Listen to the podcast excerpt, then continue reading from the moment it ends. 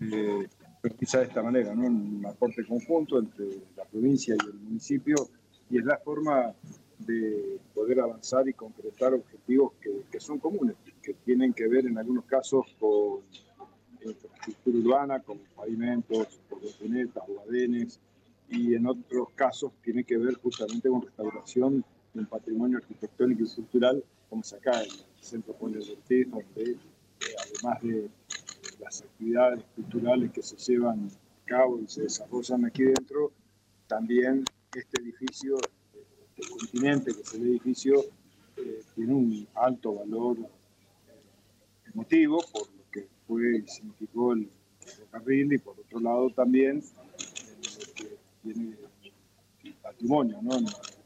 Significa desde el punto de vista de recuperar arquitectónicamente este lugar y hacerlo amigable entorno de la ciudad, es una excelente iniciativa de la Municipalidad de Paraná. Bueno, estamos hoy viendo el avance de, obra y la verdad que nos entusiasma mucho cuando se ejecutan rápidamente las obras y se, y se ponen en marcha los proyectos que alguna vez los soñamos, los pensamos y bueno, lo más gratificante después vamos a terminar. ¿Una inversión de cuánto, En total, eh, los, números que tiene bien fino el intendente representa 600 millones de pesos. Sin duda, después algo más siempre surge para este, eh, realizar ampliaciones y otras cuestiones, pero es algo que va a transformar toda esta zona de Paraná y fundamentalmente es aprovechada por los vecinos, y los vecinos no solo de Paraná, ¿no? El turista que viene, encuentra un lugar, quienes vienen de otras ciudades de la provincia se referencian mucho con, con la estación de trenes, con es este tren, el coche motor, yo le contaba a Beto que cuando era joven viajaba de Concordia a Paraná en este coche motor que hoy está como pieza de museo, y, y esto es muy bueno porque reencuentra a muchos vecinos de otros lugares con, con pasado, pero también el futuro, que es la cultura y que es lo que le dejamos a las generaciones que nos suceden. También, eh, bueno, antes de venir para este lugar estuvieron recorriendo otras obras aledañas al Hospital de la Balsada, ¿no? Sí, estuvimos en el laboratorio de epidemiología que estamos construyendo, específicamente con todas las normas que exige sanitariamente reglamentaciones para poder instalar un laboratorio de estas características. El anterior estaba en el centro de Paraná y dificultaba mucho el acceso, era una casa que busca adaptarla para ese laboratorio. Entonces tomamos la contribución de un laboratorio de referencia para toda la provincia. Este laboratorio se realizan, hoy están en una casa alquilada, pero en este laboratorio se van a realizar los análisis de toda la provincia.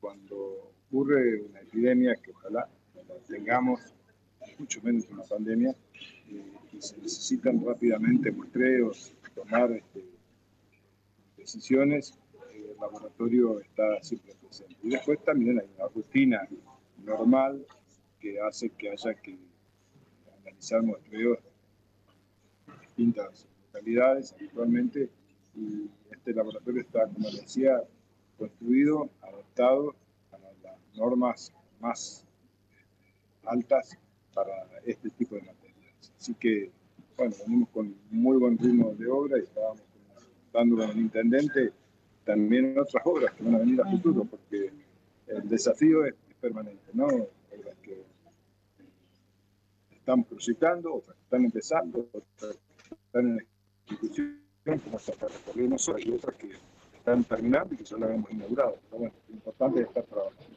Presidente, cuéntanos ahora qué detalles, ¿no? ¿De qué consiste esta obra y qué, qué es la Pero la obra está prevista la finalización en diciembre, está completa.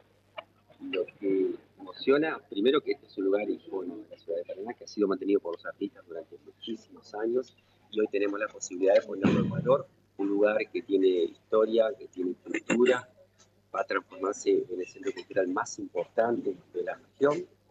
Eh, de alguna manera, en otra desde el primer momento hemos intentado, en, esta, en este concepto de la diversificación del perfil productivo de la ciudad, siempre apuntar a la cultura, no solo como derecho, no solo como posibilidad de que todos tengamos acceso, sino viéndola también como una oportunidad. Por eso siempre hablamos de industria cultural. Y esto exactamente va en este sentido.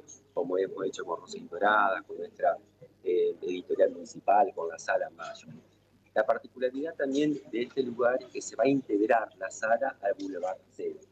Ahora, a partir de ayer, se ha acostado la intersección de Belgrano y Racedo. Le pedimos a los vecinos paciencia, van a ser solamente 90 días, se va a trabajar de manera muy intensa y paulatinamente se va a ver cómo Racedo este tramo se integra en Juan L, conformando una edificación que va a tener, bueno, por eso el, emblema, la recuperación, también la captación para seguir trabajando desde lo cultural.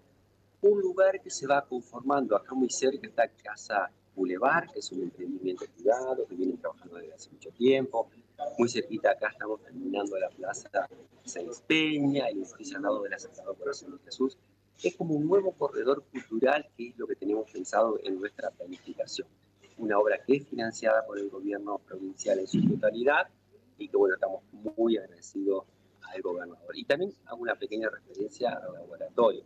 El laboratorio está en un lugar eh, estratégico de la ciudad de Paraná. Nosotros estimamos que en 60 días ya vamos a estar habilitando lo que es el tramo de Avenida Ejército, por lo tanto va a tener la accesibilidad directa. También el tramo de frente al espejo. Así que bueno, todo esto hace a la movilidad, a la planificación, mayor servicio, y bueno, son obras que financia el gobierno provincial y que apalancan la inversión que día a día hacemos en Paraná con fondos nacionales, provinciales y municipales. Sí, ahora se están reparando los techos, eh, también se están estructurando las salas.